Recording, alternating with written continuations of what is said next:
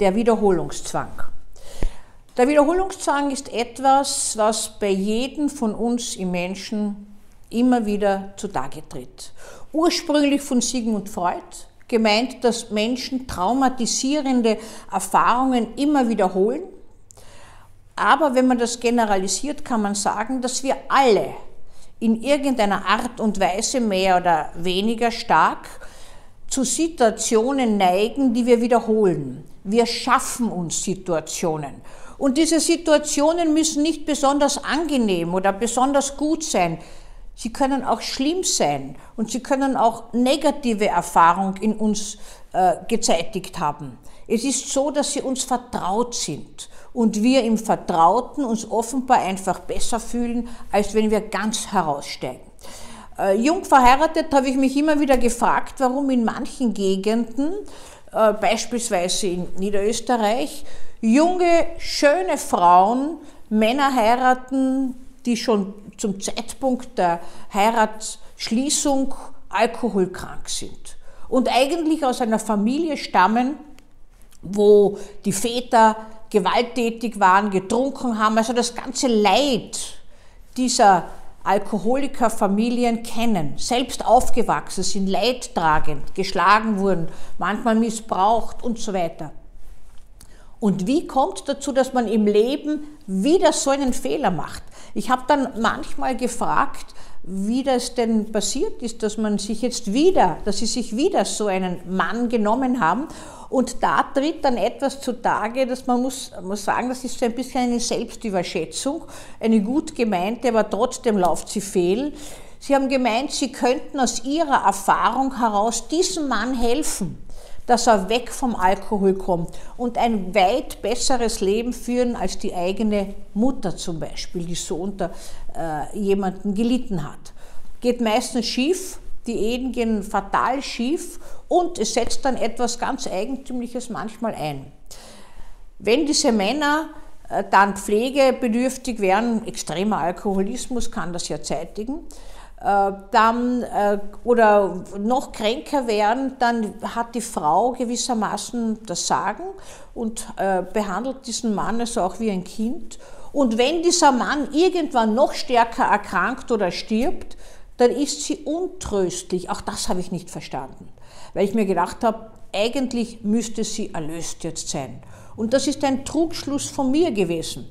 Das heißt, im Wiederholungszwang wurde etwas, was zu Hause erlebt und erlitten wurde, wieder ins Leben gerufen, immer wieder aufrechterhalten. Man sagt ja so, es gibt so eine Co-Abhängigkeit und wenn man genau fragt, ist es ja manchmal so, dass der Partner den Alkohol besorgt.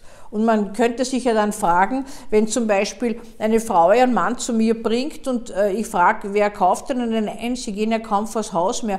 Na, meine Frau sorgt schon für mich. Nicht? Also auch mit Bier und Wein natürlich verstehe schon, dass das alles schwierig ist, aber man muss das ein bisschen auch äh, so aufschlüsseln, um das zu verstehen.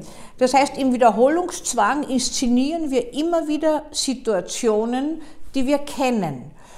Einmal war vor vielen Jahren eine Frau bei mir, bildschön, habe ich noch heute von mir, High Heels, habe ich schon gedacht, was die von mir will, ja, äh, erzählt mir, dass sie schon viermal verheiratet war und dass sie jetzt in mich investiert, weil die Scheidungen kommen alle äh, ihr sehr teuer. Ich habe schon manchmal von ihr gesprochen, sie begleitet mich auch in meinen Gedanken ein Leben lang äh, und mir erzählt hat, dass sie immer überzeugt ist, dass jetzt diese Wahl auf diesen Partner eine ganz andere ist als die vorhergehende.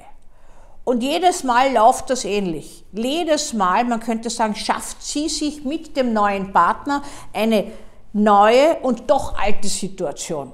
Nicht, dass sie schuld ist daran, da ist keiner schuld. In einer Beziehung ist keiner schuld, da die eine Beziehung gestalten zwei. Und wenn es zwei neurotische Menschen sind, dann gestalten es zwei neurotische Menschen. Und äh, es, sie hat, hat mir erzählt, es läuft immer wieder gleich. Nach einer gewissen Zeit sind diese Männer so, dass sie uninteressant für sie werden, alles für sie machen. Und sie sehnt sich eigentlich danach, etwas ganz äh, Spannenderes zu erleben und möchte endlich einen Mann, der nicht so bald, wie sie es benannt hat, immer in dieses langweilige, gleiche Gleise sich einklingt, sondern mit ihr die Welt erkundet. Und da hat sie mir so gewisse Merkmale erzählt, also von Männern, die also sozial äh, in der Sozietät in Erscheinung treten und die Aufmerksamkeit aus sich ziehen und, und tendenziell immer wieder flirten mit Frauen und so weiter. Und dann den holt dann sie sich gewissermaßen als Krone, Krönchen der Schöpfung, äh, hat sie sich dann diesen Mann geangelt und wenn sie ihn dann hat, dann ist er irgendwann auch langweilig und äh, gefällt ihr nicht mehr so. Ich habe sie enttäuschen müssen, dass sie ihr Vermögen nicht in mich investieren braucht. Ich kann ihr nämlich nur bedingt helfen.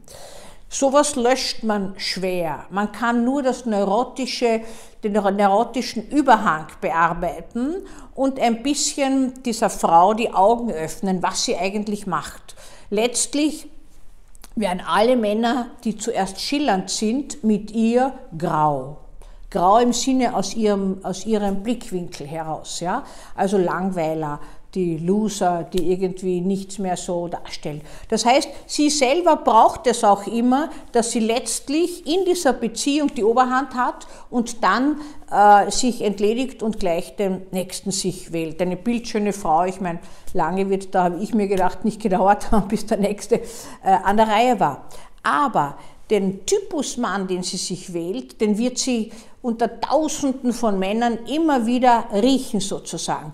Sie hat mir erzählt äh, aus ihrer Kindheit und es waren viele Parallelen dazu da, wie ihr eigener Vater sich verhalten hat. Es war also eine Prägung schon da und diese Prägung des, des Kindes, des Mädchens hat sie im Wiederholungszwang immer wieder gelebt. Und sie hat auch die Vorstellung in sich gehabt, ich werde in der Liebe nicht glücklich, ich finde mir niemanden. Ähm, das ist für mich irgendwie so schwierig und ich möchte so gern daran arbeiten. Äh, wir haben gearbeitet, man kann auch das gut bearbeiten, aber die instinktive Wahl im Wiederholungszwang, könnten wir sagen, bleibt ident wenn nicht rechtzeitig der Verstand einsetzt, und Sie wissen ja, die Stimme der Vernunft ist leise, in der Verliebtheit erst recht, Freud hat es als Psychose bezeichnet, die ja Gott sei Dank nicht so lange dauert, aber neun Monate bis ein Jahr. In der Psychose des, der Verliebtheit sozusagen nehmen wir den anderen nicht wahr, da nehmen wir nur unser Bild vom anderen wahr. Und dadurch ist es so schwierig, diesem Wiederholungszwang zu entkommen. Es ist auch auf vielen anderen Ebenen so, dass wenn zum Beispiel wer im Vorhinein schon sagt, naja, ich erkranke sicher daran oder ich scheitere sicher daran, dann ist das letztlich ein energetischer Zielpunkt, wo man äh, auch im Wiederholungszwang immer wieder hingelangen kann dass man sich selber beweisen muss, dass man zu nichts taugt, nicht fähig ist, äh, Beziehungen schief geht, die Arbeit verliert, ein Mensch ist, den niemand liebt und so weiter. Da können frühe Erfahrungen mitschwingen und man kommt nicht aus diesem Gefängnis des Wiederholungszwanges heraus. Ganz heraus kommen wir ja nicht. Ein Hauch bleibt ja, weil Psychotherapie kann das äh, bewusst machen, Psychotherapie kann dieses, äh, diesen Wiederholungszwang ein bisschen lockern und uns wach machen, dass uns die Augen aufgehen. Auch wieder über die Selbstreflexion.